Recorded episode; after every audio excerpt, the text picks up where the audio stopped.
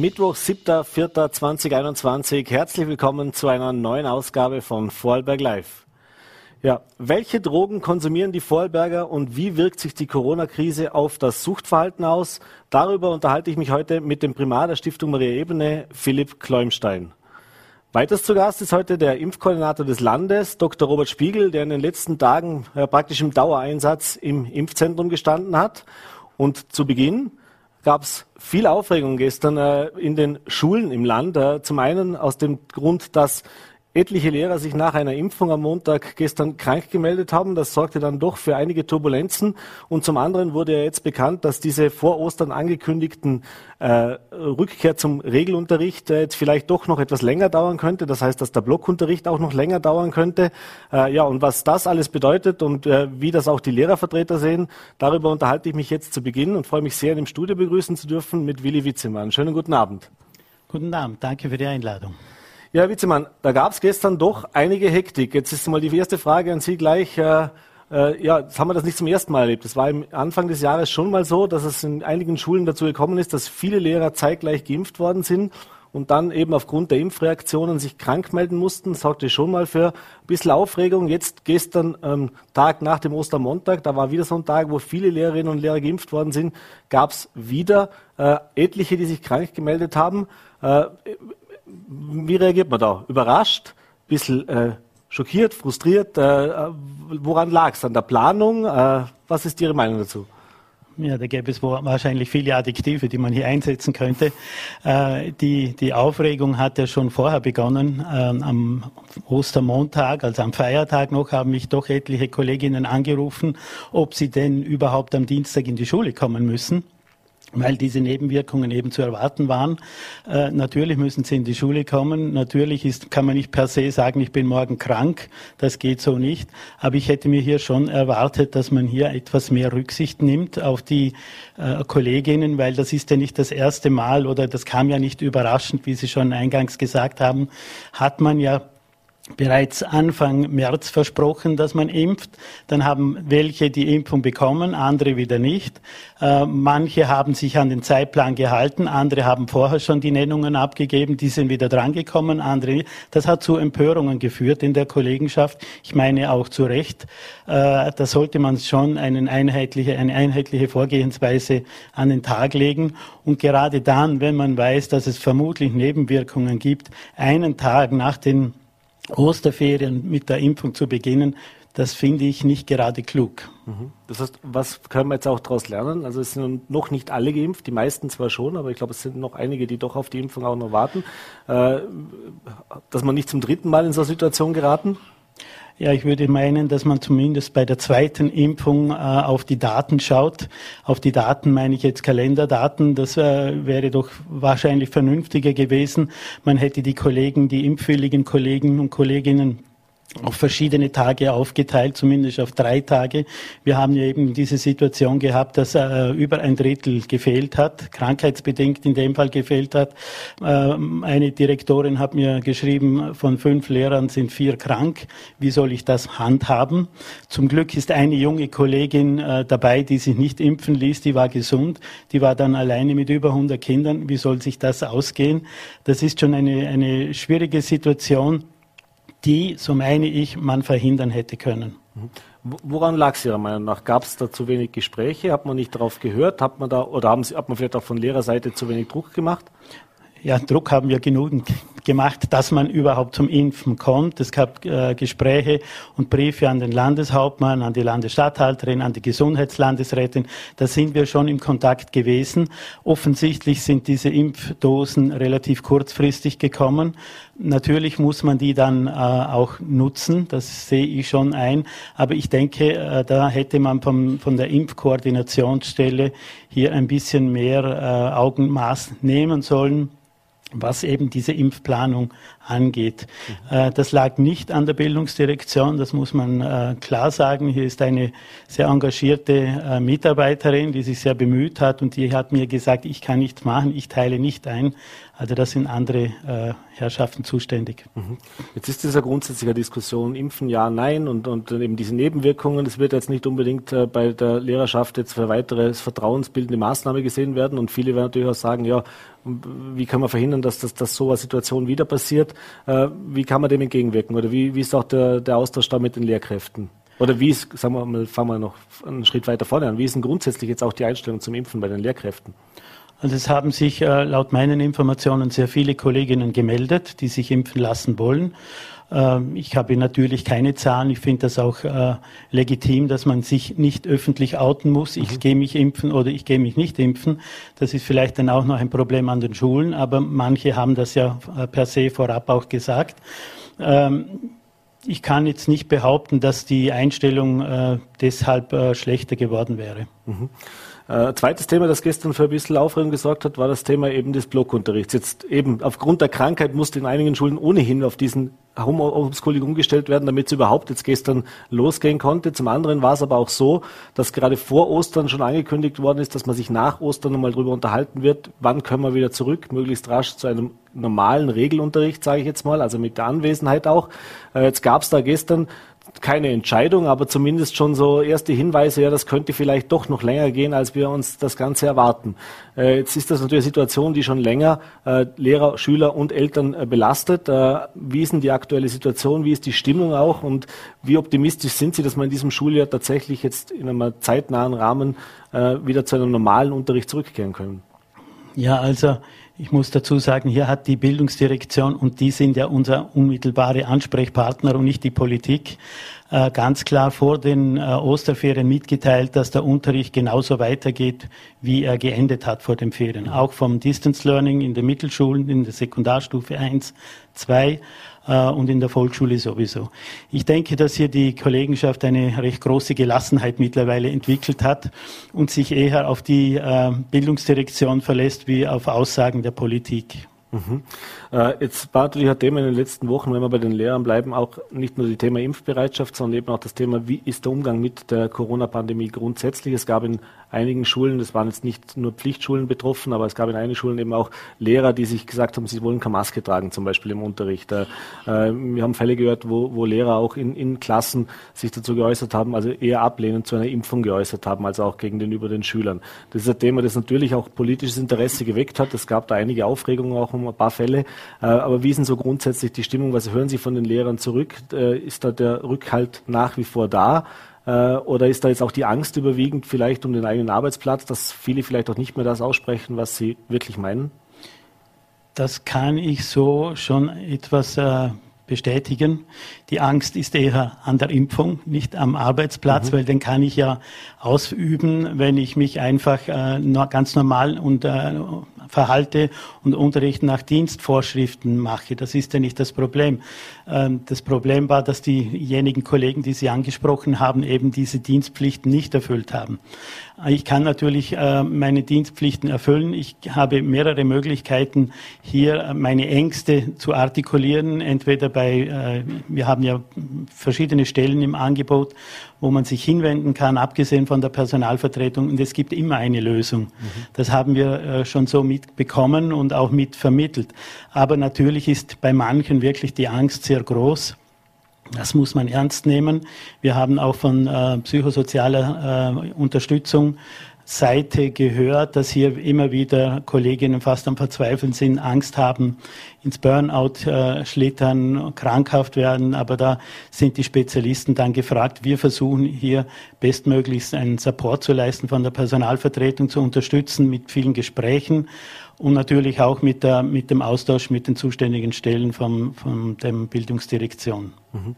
Ein Thema ist da natürlich auch, das auch belastend ist, das Thema im Umgang mit den Eltern äh, von den Kindern. Es gibt in, den meisten Schulen jetzt auch eben diese Tests, die gemacht werden. Auch da gibt es natürlich kritische Stimmen dazu.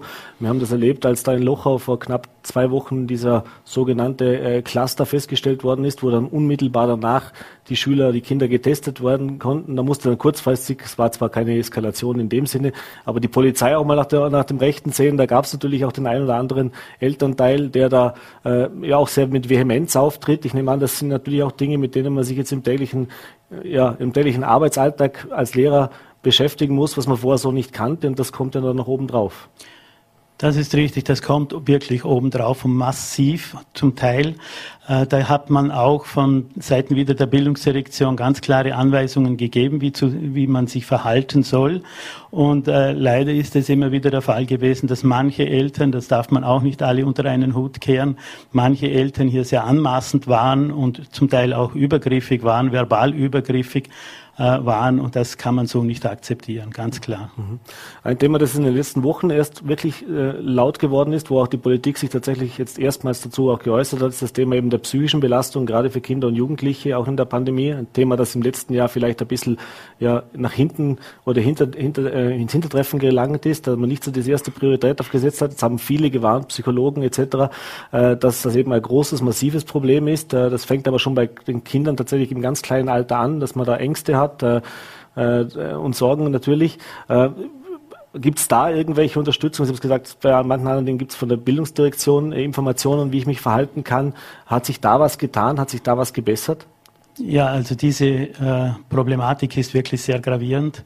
Es hat äh, Unterstützungsmöglichkeiten, zusätzliche Unterstützungsmöglichkeiten gegeben, äh, auch von der Landesregierung mitfinanziert. Äh, von ähm, IFS, äh, eine Hotline für Lehrpersonen zum Beispiel. Aber es gibt äh, das große Problem eben mit den Kindern. Mhm. Wie kann man den ja, die Kinder unterstützen, vor allem auch die, die zu Hause sind. Wir haben das ja auch in der Vergangenheit gesehen. Manche haben gesagt, nein, ich komme nicht in die Schule.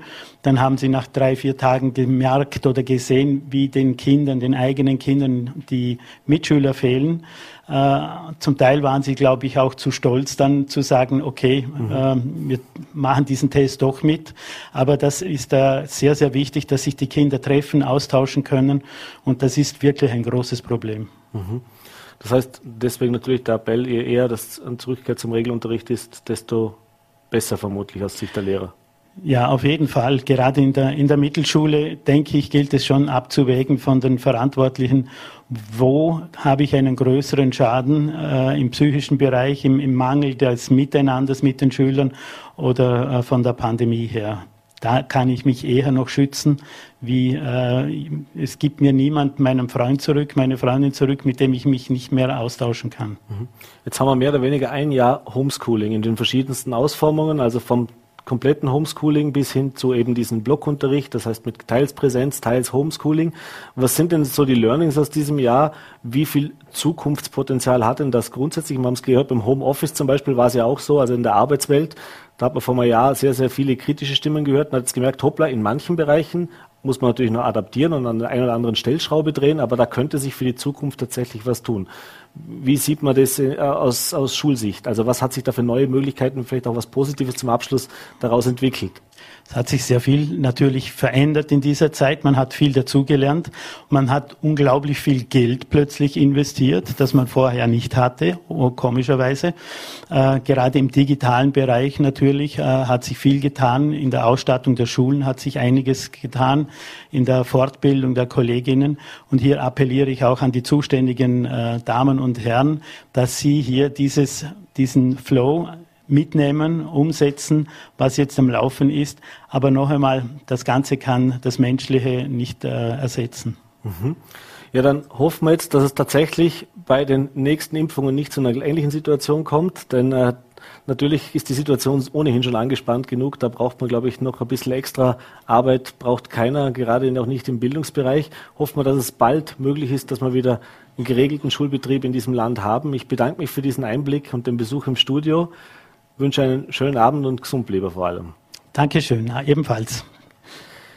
Ja, meine Damen und Herren, und wir bleiben beim Thema Impfen, beziehungsweise vertiefen das Thema Impfen jetzt noch ein bisschen. Und ich freue mich sehr, ihn begrüßen zu dürfen. Er ist wirklich momentan ein viel gefragter Mann und äh, hat viele, viele Stunden Arbeit in den letzten Tagen auch investiert. Äh, Herr Dr. Spiegel, Sie sind der Impfkoordinator des Landes und waren wirklich in den letzten Tagen mehr oder weniger durchgehend im Impfzentrum selbst im Einsatz. Schönen guten Abend im Studio. Danke, dass Sie Zeit gefunden haben. Schönen guten Abend.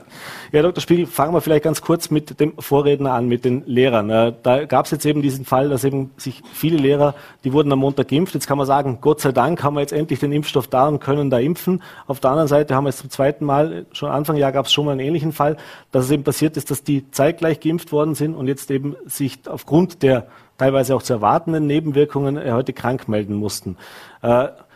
Kann man sagen, da gibt es noch Verbesserungsbedarf? Und wenn ja, was, wie könnte man sowas auch für die Zukunft vermeiden? Also Verbesserungsbedarf gibt es natürlich immer, ist gar keine Frage. Aber man muss sich einfach die Situation vorstellen, in der wir sind. Wir sind mitten in einer Pandemie. Wir sind in Vorarlberg am Beginn einer dritten Welle. Wir haben zu wenig Impfstoffe, wir sind zu spät mit den Impfstoffen. Und die einzige Möglichkeit, die wir haben, diese Situationen zu besser handelbar zu machen, ist eigentlich eine möglichst rasche und möglichst breite Impfung. Und das muss man einfach auch pandemisch sich vorstellen. Äh, wenn wir schnell impfen wollen, das heißt, alles, was wir bekommen, verimpfen wir sofort, dann muss man erstens mal den Leuten was zumuten. Es tut mir leid, es ist leider so. Das beginnt schon bei den Impfungen, die wir hatten, gerade bei den Personen, die über 80 waren, denen haben wir sehr viel zugemutet. Die haben zum Teil das ganze Land fahren müssen.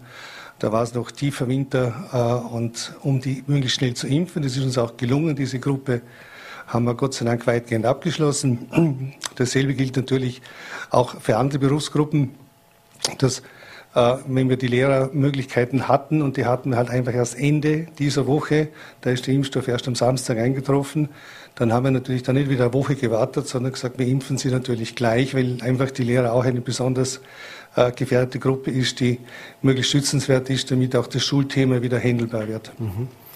Äh das heißt, Sie haben es gerade gesagt, es gibt ja mehrere Punkte, äh, die, obwohl es jetzt tatsächlich scheinbar ein bisschen Fahrt zumindest aufnimmt, das Thema Impfen nach wie vor äh, Bauche machen. Eben fangen wir mit einem, mit dem an, mit dem Mangel am Impfstoff. Jetzt hat es geheißen vor Ostern, jetzt für diese Woche und für nächste Woche erwarten wir eine große Lieferung, auch für Vorarlberg.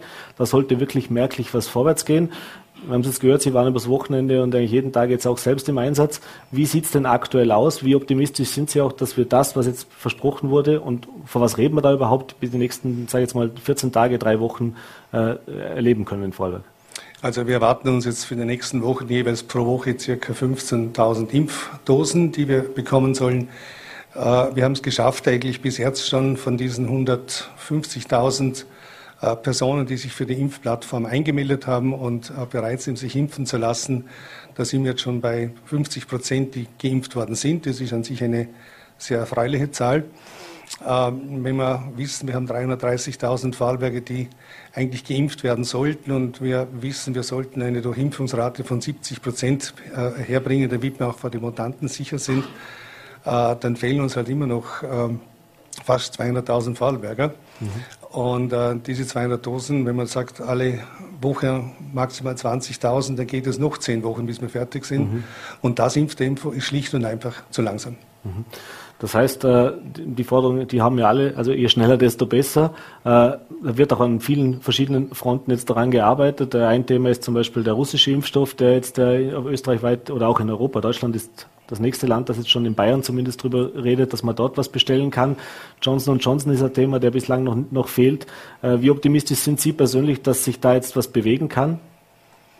Ja, das ist schwer, äh, schwer zu sagen. Das eine beginnt einmal schon bei den zugelassenen Impfstoffen, dass einfach da die Liefermengen sehr stark variieren. Ähm, von Johnson Johnson wissen wir, dass es sehr gute Zahlen hat. Wir wissen aber, dass sie jetzt schon auch Lieferprobleme bzw. Produktionsprobleme haben. Und der Sputnik ist doch in einigen auch europäischen Ländern im Einsatz. Äh, ich halte mich da eigentlich sehr streng an das, was, was uns die Europäische äh, Arzneimittelkommission äh, vorschlägt, wenn die einen Impfstoff freigibt, wie auch zum Beispiel AstraZeneca und sagt, der ist also soweit sicher und die Vorteile überwiegen gewaltig von den wenigen Nachteilen, dann ist auch für mich der Sputnik, wenn er so zugelassen wird, natürlich ein Thema. Äh, wir sollten alles, was wir kriegen, äh, einkaufen und wir sollten alles, was wir kriegen, sofort verimpfen. Mhm. Jetzt hat es da Vorwürfe gegeben, dass man gerade beim Einkauf äh, der Bundeskanzler hat da gesagt, dass es da bei der EU eben Unstimmigkeiten gab. Es gab dann den Vorwurf, dass Österreich zu wenig Geld in die Hand genommen hätte. Wie sehr ärgert das jetzt auch, wenn man da wirklich an der Front steht, das jeden Tag sieht und macht, wenn man solche Vorwürfe hört, unabhängig davon jetzt, was jetzt da wirklich alles dahinter war, weil durchblicken werden wir zwei wahrscheinlich jetzt hier das nicht lösen können. Ja, es, es gibt zwei, zwei Aspekte. Der eine Aspekt ist einfach nochmal der pandemische Aspekt. Äh, das betrifft uns alle. Wir sind alle im gleichen Boot. Äh, das betrifft die Lehrer genauso wie die Kinder. Das betrifft uns alle in unserem gesellschaftlichen Leben. Äh, dass wir einfach, das sieht man an Ländern, die da etwas klüger vorgegangen sind, wie die USA zum Beispiel, wie Israel zum Beispiel, ähm, wie das Impfen wirken kann und wie das Impfen das Ganze erleichtert, um mit der Pandemie zurechtzukommen. Das ist der eine Aspekt. Der andere Aspekt ist eigentlich der, dass wir im Vorarlberg logistisch an sich sehr, sehr gut aufgestellt sind. Also wir wären in der Lage, also ohne dass wir jetzt unsere Logistik verändern, zwischen 7.000 und 8.000 Impfungen pro acht Stunden zu verabreichen in allen unseren Impfzentren. Wenn wir das in zwei Schichten fort, dann sind wir eigentlich in sieben Tagen mit der Impfung fertig. Mhm. Äh, das steht alles, das funktioniert alles. Die Zusammenarbeit mit dem Roten Kreuz, äh, unter den Ärzten, mit der Landesregierung, mit dem Impfkoordinator, mit der RFL, das funktioniert alles komplett reibungslos. Und dann stehen wir halt da und müssen halt wieder sagen, wir müssen wieder aufhören impfen, weil die Kühlschränke sind wieder leer. Mhm. Und dann kommt noch sowas dazu, Sie haben vorher den Namen schon erwähnt, ein Name, der mehr in den Medien genannt wurde, wie vielleicht vieles andere, das Thema AstraZeneca, dem das jetzt seit mehreren Wochen äh, für sehr, sehr viel Verunsicherung, sehr, sehr viel Diskussionen auch gesorgt hat. Ursprünglich war es also gedacht, äh, nur die unter 60-Jährigen dürfen damit geimpft werden. Mittlerweile sind wir dabei, dass nur noch die über 60-Jährigen damit geimpft werden. Dann das Thema mit den Thrombosen, wo jetzt gestern von der EMA eben auch verlautbart wurde. Es gibt ziemlich sicher einen Zusammenhang zwischen diesen Thrombosen und dem Impfstoff. Das sorgt natürlich bei, den, äh, bei der Bevölkerung für Verunsicherung. Ich habe es auch selbst äh, zigfach jetzt gehört. Weiß nicht, vielleicht können Sie mir da auch aktuelle Zahlen sagen, dass etliche gesagt haben, na, wenn mit AstraZeneca lasse ich mich nicht impfen, also die auch vorgemerkt waren und sagen, na, na, da verzichte ich jetzt lieber, weil ich eben Sorgen habe. Äh, erste Frage eben, wie sieht es da aus? Ist das Erfahrung, die Sie jetzt auch in den letzten Tagen gemacht haben, dass sich da mehrere einfach auch abgemeldet haben oder nicht erschienen sind? Und die zweite Frage, was können wir jetzt eben machen, um entweder das Problem zu lösen, dass wir sagen, wir haben eben AstraZeneca zur Verfügung, äh, müssen also schauen, dass wir auch den unter die Menschen bekommen oder was ist die Option? Also ähm, das stimmt schon, dass sich viele Leute vor diesem AstraZeneca-Impfstoff fürchten. Das ist äh, richtig. Wir haben das auch am Sonntag in der, in der Impfstraße erlebt, dass also wirklich Leute sagen, ich will mich impfen lassen, aber habe Angst. Und das ist natürlich schon ein, ein Riesenproblem. Äh, was man einfach sehen muss, das ist das, die Verhältnismäßigkeit. Die Verhältnismäßigkeit von diesen sogenannten Sinusvenenthrombosen, äh, die besteht als unerwünschte Nebenwirkung bei diesem Impfstoff. Das wissen wir. Wir verstehen aber auch mittlerweile, warum das so ist. Das wissen wir jetzt auch schon äh, drei Wochen lang. Also das war anfänglich war das unklar. Äh, was wir aber auch wissen, ist, dass die, die, die Inzidenz, das heißt die Wahrscheinlichkeit, eine Sinusvenenthrombose zu kriegen, weil man geimpft worden ist, oder eine zu kriegen, obwohl ich nicht geimpft bin, eigentlich ziemlich dieselbe ist. Also da werden schon auch die, die Verhältnisse äh, ein bisschen an, an, an das Licht gezogen, wo man sagen muss, das stimmt einfach nicht. Und ich gehe wieder zurück, wir sind in der Pandemie, wir haben einen Weg, den wir gehen müssen. Wir haben diesen Impfstoff zur Verfügung. Die Europäische äh, Arzneimittelbehörde hat das heute ja wieder bestätigt, dass äh, die, der, der Nutzenfaktor von dieser Nebenwirkung, das ist eine Million, ein Fall pro eine Million Impfungen in etwa. Ähm, es gibt eine norwegische Studie, also wo man weiß, dass pro 100.000 Einwohner ein Fall im Jahr als Sinusvenenthrombose auftritt ohne Impfung. Ähm, dass wir einfach wissen, der Nutzen überwiegt und wir einfach wirklich nochmal schauen müssen, dass wir mit allem, was wir haben, äh, impfen können, sofern nochmal das äh, sorgfältig geprüft ist. Das ist das eine. Das zweite ist, äh, wir wissen ungefähr auch, wann das passieren kann. Wir kennen die Symptome, wir können die Leute darauf hinweisen. Und das dritte ist, äh, man weiß auch mittlerweile, wie man solche Thrombosen, die aufgrund dieses HIT-Syndroms, also aufgrund dieser Antikörperreaktion, die der Impfstoff hervorrufen kann, wie gesagt, eine Million eines, äh, wie man das behandelt. Das haben wir vorher auch nicht gewusst. Und das sind einfach Dinge, die man sagen kann. Man kann den Leuten sagen, wenn sie 14 Tage nach der Impfung äh, einfach Beschwerden bekommen, äh, die Thrombose Symptome haben, gehen Sie zum Arzt und dann kann man sehr rasch reagieren. Und damit ist diese, diese Furcht, dass da was Unheimliches passiert, eigentlich, ich sage jetzt mal von der medizinischen Seite her weg. Mhm. Apropos äh, Symptome und apropos auch äh, Nebenwirkungen, oder eigentlich sind es ja Wirkungen, keine Nebenwirkungen. Das haben wir jetzt gerade eben bei der Lehre gehört. Am Tag nach der Impfung melden sich doch etliche krank mit, mit Symptomen eben von Erkältung über Magen-Darm-Beschwerden und so weiter. Äh, das heißt immer, ja, das sind Nebenwirkungen, aber das sind sie ja eigentlich nicht. Denn eigentlich ist das ja ein gewünschter Effekt, oder? Die Frage wäre jetzt zum einen, warum oder was ist, warum tritt es beim einen so stark auf, beim anderen nicht? Und B, wie kann man diese Angst dann trotzdem auch nehmen? Was kann ich vielleicht auch präventiv davor dagegen tun? Also wenn es trifft oder wenn es nicht trifft, kann man nicht sagen. Es hängt auch davon ab, wenn man das jetzt vergleicht mit anderen Impfstoffen. Äh, der AstraZeneca-Impfstoff ist bei der ersten Impfung relativ schlecht verträglich. Das heißt, die Nebenwirkungen treten bei 15 bis wirklich 20 Prozent auf. Äh, ein Drittel hat mich vorher gewundert, aber also das weiß man ungefähr. Ähm, dafür ist die zweite Impfung deutlich besser verträglich. Beim mhm. mRNA-Impfstoff ist es umgekehrt, da ist der erste eigentlich sehr gut verträglich und die zweite ist schlecht verträglich. Eine Typologie zu sagen, der kriegt es und der kriegt keine Nebenwirkungen, kann man nicht. Das muss man auch sagen. Generell ist es so, dass ältere Menschen Impfung deutlich besser vertragen. Die haben natürlich auch eine etwas trägere äh, Immunantwort. Vorbeugend glaube ich nicht, dass es Sinn macht, weil es sind doch 80 Prozent, die keine Nebenwirkungen mhm. haben. Nur wenn ich dann merke, okay, also ich habe Kopfweh oder ich fange an zu fiebern, ich weiß, ich kriege also diese normale Immunantwortreaktion innerhalb der ersten 72 Stunden, äh, kann man durchaus ein entzündungshemmendes Mittel nehmen. Äh, meistens äh, empfiehlt man einfach Paracetamol, sofern keine Allergien vorliegen, weil man weiß, das hat ein günstiges Nebenwirkungsprofil und äh, wirkt an sich bei solchen äh, Erscheinungen sehr, sehr gut. Mhm. Eine Frage natürlich auch noch, Sie haben es vorher gesagt, wir haben von diesen knapp 150.000 Vormerkungen für die Impfung, äh, über 300.000 wären impfberechtigt im Land. Jetzt wissen wir, dass er nur eine sinnvolle Sicherheit da ist, wenn wir mindestens zwei Drittel, also 70 Prozent einmal geimpft haben. Äh, da hat sich in den letzten Tagen natürlich jetzt nicht mehr so viel getan. Also im Jänner haben sich die, der große Peak der Anmeldungen war im Jänner und jetzt tröpfelt das so vor sich hin, aber wenn man auch wie beim Impfen, wenn wir in dem Tempo weitermachen, dann wird das noch lange dauern, bis wir da tatsächlich zu einer sinnvollen äh, Durchimpfungsrate kommen. Äh, und jetzt kommen eben genau dann solche Themen wie AstraZeneca noch auf. Äh, aber was wäre jetzt auch Ihr Appell oder was könnte man auch machen oder tun, um vielleicht hier jetzt nochmal einen Schub zu bekommen, zu sagen, ja, zumindest einmal die Vormerkung. Wenn, wann wir dann geimpft werden, wissen wir ja eh noch nicht, aber trotzdem ja. einmal zumindest die Bereitschaft zu signalisieren. Also der Weg hat zwei Seiten. Das eine ist, äh, es gibt ja neben der EU auch einen freien Markt von Impfstoffen, den sollte man also nützen und da äh, sollte man schon auch in, in, in, Österreich schauen, wie man an diesen freien Markt kommt. Das ist natürlich viel teurer, wie das gewesen wäre, wenn man das im Sommer schon gemacht hätte. Äh, dass wir einfach schauen, wir brauchen schlicht und einfach schneller mehr Impfstoff. Äh, das ist das eine. Das andere ist schon auch der Appell an, an, unsere Bevölkerung zu sagen, wir sitzen im gleichen Boot. Wir müssen schauen, dass wir diese Durchimpfungsrate von mindestens 60, eher 70 Prozent erreichen müssen. Bitte meldet euch auf der Plattform an. Äh, das geht dann logistisch auch gesehen wesentlich schneller. Sie werden schneller erfasst, Sie werden auch relativ früh informiert, wenn Sie zur Impfung kommen. Äh, und dann hoffe ich also sehr wohl, dass jetzt vielleicht dann äh, auf, auf Ende des Monats, wenn man dann sieht, dass es sehr viele Geimpfte gibt, denen es eigentlich sehr gut geht, dass dann die Nicht-Geimpften halt dann doch sagen, also gut, weil jetzt traue ich mich auch, jetzt gehe ich hin. Mhm. Der Bundeskanzler hat angekündigt, in den nächsten 100 Tagen sollte jeder Österreicher und jede Österreicherin die Möglichkeit bekommen, äh, geimpft zu werden, zumindest die erste Impfung zu bekommen auch ein Grund dafür, dass man natürlich die Impfzeiträume zwischen erster und zweiter Impfung jetzt ausgeweitet hat. Also ich habe teilweise auch gesehen, dass bis zu zwölf Wochen, glaube ich, jetzt äh, der zweite Impftermin nach hinten verschoben wird, weil man gesehen hat, das funktioniert auch.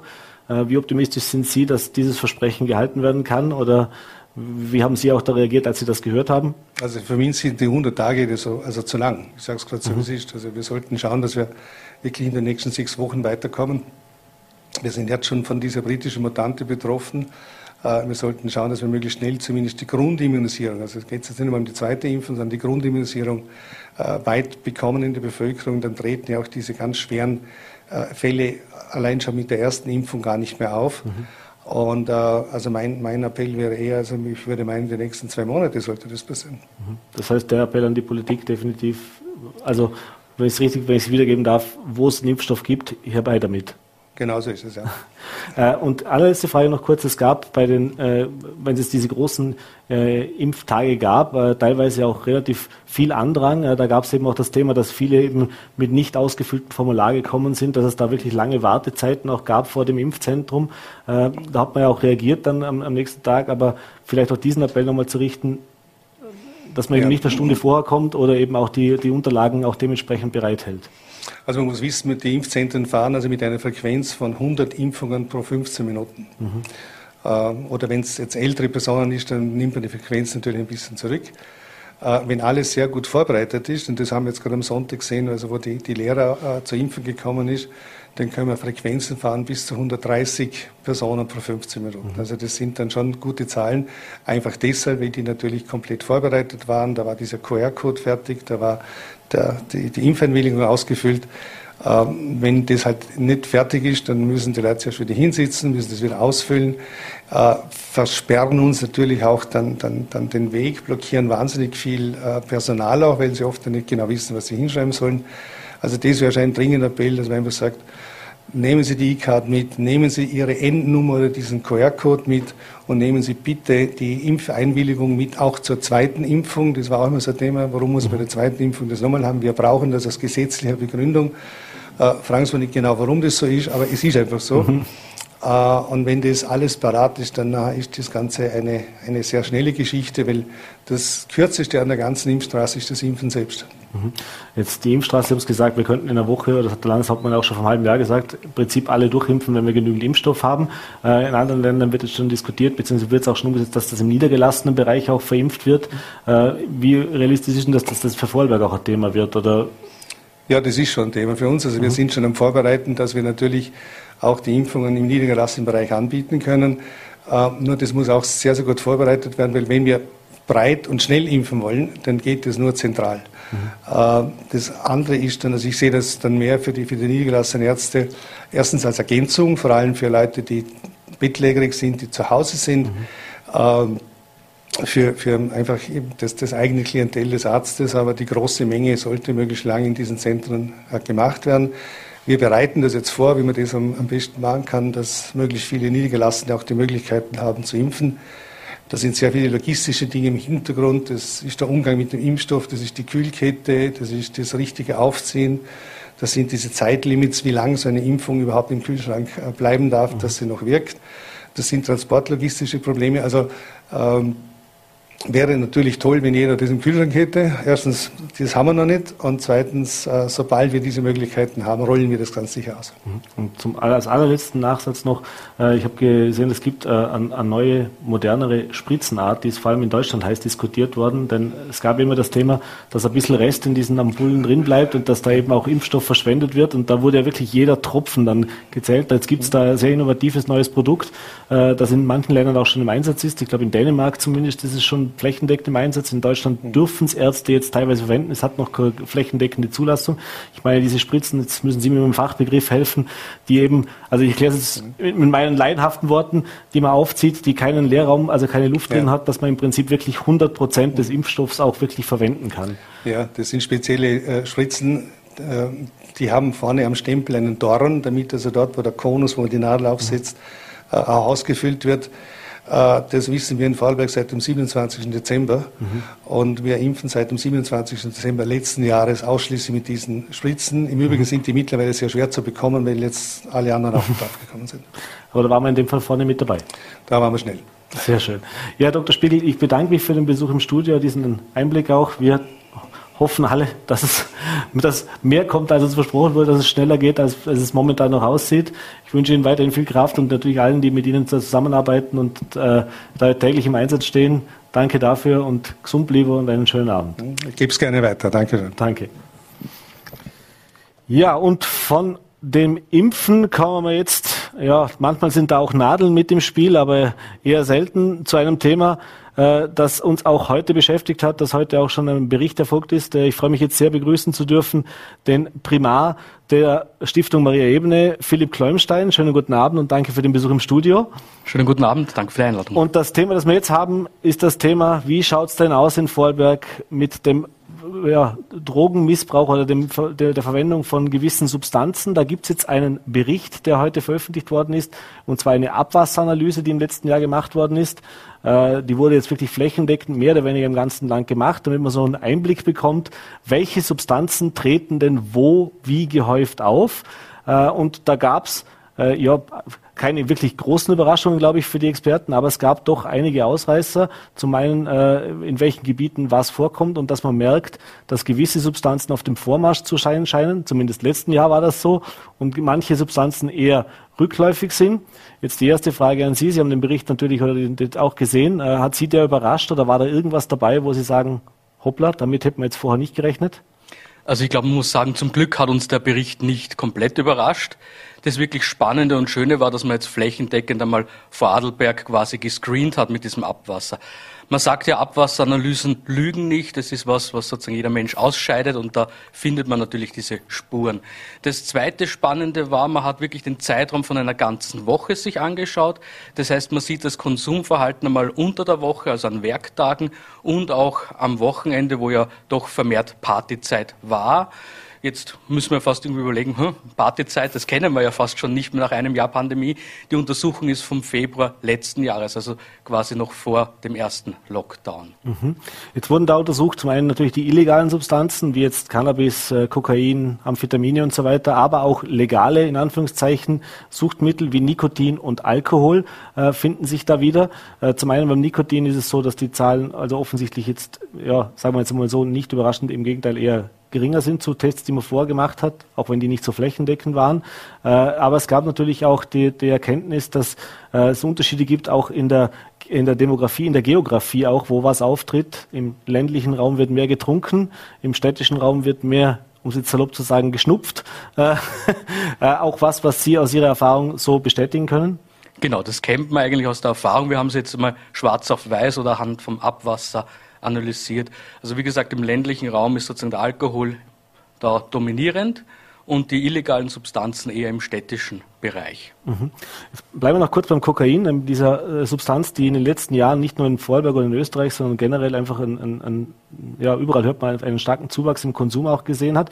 Und da ist ja auch überraschend, dass das auch unter der Woche stattfindet. Also dass das nicht nur die reine Partydroge am Wochenende ist, sondern auch unter der Woche. Auch das überrascht uns natürlich nicht. Wir sind ja doch eine gewisse Leistungsgesellschaft mittlerweile und Kokain wird auch im Bankersektor benutzt, um einfach besser Leistung zeigen zu können. Es ist natürlich eine vermeintlich bessere Leistung. Also mhm. man hat für den Moment einmal mehr Energie, aber die Batterie gibt natürlich nicht mehr her, nur weil ich Kokain konsumiere. Mhm. Was mir jetzt auch aufgefallen ist in den Grafiken, auch wenn die Zahlen jetzt nicht so wahnsinnig hoch sind, aber das war das Thema äh, Methamphetamin oder Crystal Meth auch. Haben wir in den letzten Jahren immer wieder mal nachgefragt, auch bei uns bei den Behörden. Da hieß es immer, ja, Vorarlberg ist das eher kein Thema, ist sehr, sehr, sehr, sehr begrenzt nur äh, vorhanden.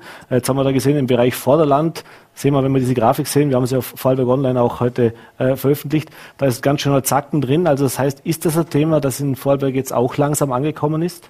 Also das ist eigentlich kein Thema bei uns. Diese Zacken oder diese Ergebnisse muss man im Verhältnis sehen. Und natürlich, wenn sozusagen ganz Vorarlberg eigentlich praktisch nicht irgendwie Crystal Mess konsumiert und es gibt einige wenige Menschen, die es konsumieren, dann gibt es einen höheren Peak.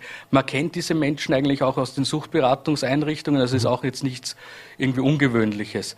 Wenn man sich geografisch anschaut, dann sieht man natürlich auch in Österreich Regionen, wo vermehrt Crystal Mess konsumiert wird. Also es ist zum Beispiel Oberösterreich, die Grenze zu Tschechien. Mhm. Dort wird es ja in Kellerküchen quasi zusammengebraut, so aller Breaking Bad, ja. wie man es kennt. Aus den Serien, ja. Äh, ein Thema ist auch Heroin. Das war natürlich seit Jahrzehnten ein Thema äh, bei den harten Drogen, die auch konsumiert werden. Da haben wir schon seit einigen Jahren den Trend, dass das eher eigentlich rückläufig ist. Äh, und das hat sich jetzt offensichtlich in diesen Abwasseranalysen auch bestätigt. Äh, für Sie als Experte auch in den Gesprächen, was hat denn das für einen Grund, dass, dass, dass der Heroinkonsum zurückgeht, während man sagen muss, grundsätzlich das Suchtverhalten ja nicht unbedingt weniger wird? Also Heroin ist jetzt sozusagen eine, eine klassische Droge, die man aus den 90er Jahren kennt. Das waren Menschen doch eher schon ein bisschen am Rande der Gesellschaft, also nicht diese Leistungsbringer, drum auch Kokain sozusagen diese mhm. leistungssteigernde Droge. Und der Trend zu Leistungsoptimierung, zeigt sich natürlich auch in einem verminderten Konsum von Heroin. Wenn man aber jetzt andere Länder sich anschaut und auch die Auswirkungen auf die Psyche, wir können Griechenland als Beispiel hernehmen, mhm. da hat man die Auswirkungen der Finanzkrise 2008 gesehen mit großer Jugendarbeitslosigkeit, Elend, äh, keiner Hoffnung und dort ist in den Folgejahren Heroin um 20 Prozent angestiegen. Also das heißt auch für uns nicht, das Problem ist gebannt, sondern wir müssen wachsam sein. Wir müssen auch erst einmal schauen, was die Folgen der jetzigen Pandemie psychisch sind. Wir sehen da erste Bewegungen Entwicklungen, erste Trends, die uns eigentlich ja ein bisschen schockieren, Angst machen, aber die auch leider Gottes zu erwarten waren, wenn man frühere Krisen anschaut. Mhm. Bleiben wir vielleicht gerade dabei, weil Sie haben es gesagt, diese Studie wurde natürlich gemacht äh, vor Corona noch. Äh, jetzt haben wir ein Jahr Corona haben wir da. Sie haben natürlich täglich auch mit Suchtkranken in Einrichtungen zu tun. Äh, Sie haben gerade gesagt, das erste äh, ja, Erkenntnisse sind jetzt nicht unbedingt vertrauenserweckend, äh, vielleicht auch ein bisschen verständlich. Es sind schwierige Zeiten. Viele Menschen haben Probleme und Probleme werden seit jeher äh, auch mit legalen und illegalen Substanzen versucht zu mindern. Äh, wie ist denn jetzt die Entwicklung in den letzten Monaten gewesen? Und vor allem gibt es jetzt auch in diesem zweiten Corona- also sprich, nach dem Frühjahr war der Sommer eher ruhig, dann kam der Herbst und jetzt haben wir praktisch diesen Dauerlockdown seit, das ist ja ein bisschen andere Situation wie letztes Jahr im Frühjahr. Gibt es da jetzt auch merklich, wo man merkt, hoppala, jetzt geht das tatsächlich äh, steiler? Ja, also wir sehen eine Zunahme gerade im ambulanten Bereich an Beratungen, an Behandlungen. Nicht nur jetzt bei uns in der Stiftung, auch bei anderen Systempartnern. Also das ist ein, ein Trend, den wir wirklich über das ganze Land, aber auch in ganz Österreich beziehungsweise auch Europa sehen mittlerweile. Wenn man sich jetzt diese Lockdown-Phasen anschaut, dann sehen wir den ersten Lockdown, da war noch Adrenalin, das war was Neues, da waren wir alle irgendwie geschockt, aber mittlerweile geht es Richtung Zermürbung. Also das ist sozusagen wirklich das, was die, die großen Spuren, die Zäsuren hinterlässt. Man kann sich das so vorstellen, für einen kurzen Moment kann der Mensch wirklich viel aushalten, da ist er auch wirklich in der Lage, schnell zu laufen, aber mittlerweile ist es ein, ein Marathon, wo man noch immer nicht das Ziel sieht. Also man weiß nicht, dass nach 42 Kilometern Ende ist, sondern wir sind irgendwie bei Kilometer 100 und mhm. das, das macht was mit den Menschen. Und man muss sagen, es macht nicht mit allen Menschen das Gleiche. Also wir sehen jetzt gerade auch im stationären Bereich eine Zunahme von gewissen Berufsgruppen, also zum Beispiel aus mhm. der Gastronomie.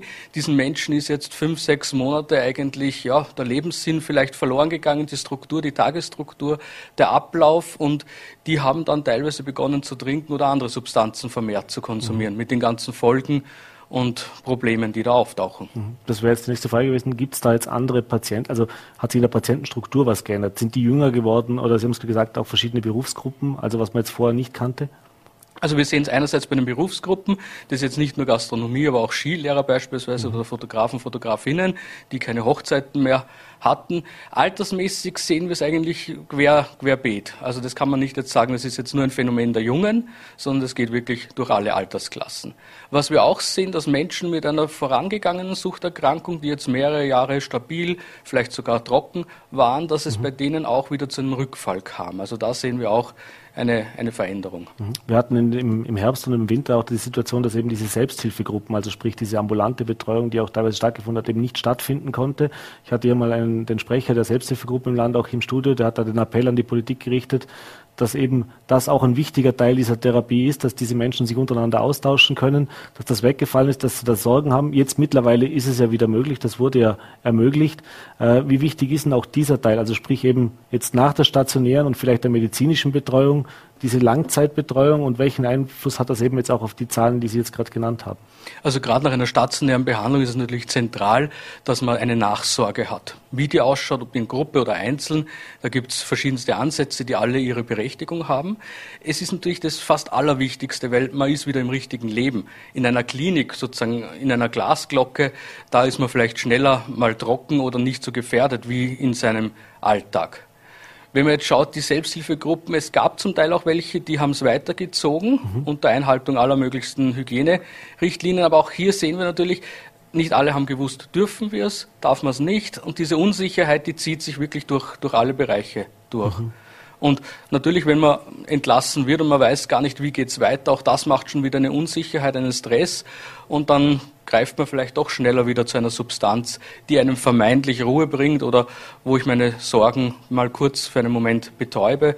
Die Lösung ist es halt leider nicht, weil die Probleme bleiben. Mhm. Gibt es irgendeine Häufung an gewissen Substanzen jetzt im Corona, die vielleicht auffälliger ist, wie das davor war? Also sprich, sind das dann mehr Personen, die auf dem Alkohol zusprechen oder äh, Medikamente oder eben die äh, illegalen Substanzen? Also wir sehen natürlich ganz klar, die verfügbaren Substanzen sind es, also Alkohol auf der einen Seite. Cannabis sieht man auch ein bisschen eine Zunahme. Auch Medikamente ist so, aber die ganz genauen Zahlen haben wir noch nicht. Mhm. Also man hinkt da natürlich auch ein bisschen hinterher. Wir haben es jetzt gesehen mit dieser Abwasseranalyse, die ist eigentlich von vor über einem Jahr. Mhm. Wenn man jetzt schaut, was macht man mit den Abwässern im Moment, da schaut man eigentlich die ganze Zeit, wie viele Coronaviren mhm. schwimmen da drinnen. Das heißt, man hat gar nicht die Ressourcen, dass man da jetzt engmaschig auch sozusagen die Substanz gebraucht, dass man den kontrolliert oder nachforscht. Mhm. Wie wichtig wäre denn das, dass man das, sage ich jetzt mal, weiß nicht, jährlich oder macht das Sinn oder halbjährlich oder alle zwei Jahre macht, einfach um ein Bild zu bekommen? Wie wichtig ist das auch für Ihre Arbeit? Also ich denke, man hat ja jetzt eine große Vorarbeit geleistet, indem man mal wirklich flächendeckend ganz Vorarlberg sich angeschaut hat. Man kann sich jetzt überlegen, punktuell das Ganze in kürzeren Zeitintervallen zu machen. Man muss dann nicht immer ganz Vorarlberg vielleicht screenen. Man muss sich das statistisch anschauen. Man muss natürlich auch anschauen, wie, wie geht es technisch, logistisch. Man muss sich ja vorstellen, dass sind am selben Tag in allen Kläranlagen Vorarlberg zu gewissen Zeiten immer wieder Proben genommen worden, dass man das eine Mischgröße zusammengebracht hat. Die mussten dann nach Innsbruck transportiert werden tiefgekühlt. Also das ist fast schon eine Impflogistik. Mhm. Und äh, letzte Frage noch, auch eine Erkenntnis aus dieser Studie. Wir haben ja vor bei Fallberg Online schon vor einigen Monaten, wenn nicht Jahren, äh, mal so einen Test gemacht in ein, zwei Kläranlagen und da ist, war damals auffällig, dass es eben vor allem in den Tourismus-Hotspots äh, gewisse Häufungen gab, vor allem weil es die Thema äh, Kokain oder eben auch äh, andere äh, aufputschende äh, Substanzen gegolten hat. Äh, das ist aber jetzt was, was bei dieser Studie komischerweise gar nicht rausgekommen ist. Also das heißt, das ist ein Problem, sagen wir so, ganz Vorarlberg ist äh, mehr oder weniger auf dem gleichen Level, was das Suchtverhalten angeht. Also ich glaube nicht ganz Vorarlberg ist auf dem gleichen Level. Man sieht schon diese regionalen Unterschiede ländlich-städtisch. Mhm. Man hat nur gesehen, dass der Tourismus anscheinend nicht diese große zentrale Rolle spielt. Vielleicht sind halt auch die Holländer, die zu uns auf Urlaub kommen, nicht mit komplettem Drogengepäck unterwegs. Aber ich denke, da werden sicher die nächsten Jahre, wenn wir wieder mal einen Tourismus haben, mhm. natürlich auch interessante Ergebnisse liefern können. Mhm. Ja, Herr Primar, ich bedanke mich, wir sind schon am Ende der Sendung, bedanke mich für den Besuch im Studio und diesen Einblick. Wir werden natürlich weiter verfolgen, wie sich das jetzt entwickelt. Äh, wir hoffen alle, dass das nicht mehr allzu lange geht und dass man dann tatsächlich ans Aufräumen, würde ich fast nennen, äh, gehen kann und dann sieht, dann werden wir ja sehen, was diese Corona-Pandemie mit uns allen gemacht hat. Ich bedanke mich für diesen Einblick, für den Besuch im Studio. Alles Gute und gesund bleiben. Dankeschön für die Einladung, gesund bleiben. Schönen Abend noch. Ja, meine Damen und Herren, und das war's mit der heutigen Ausgabe von Vorarlberg Live. Äh, ich bedanke mich fürs Zusehen. Wenn Sie mögen, gerne morgen wieder 17 Uhr auf Voller.t, VNRT und Lende TV. In der Zwischenzeit gesund lieber und einen schönen Abend.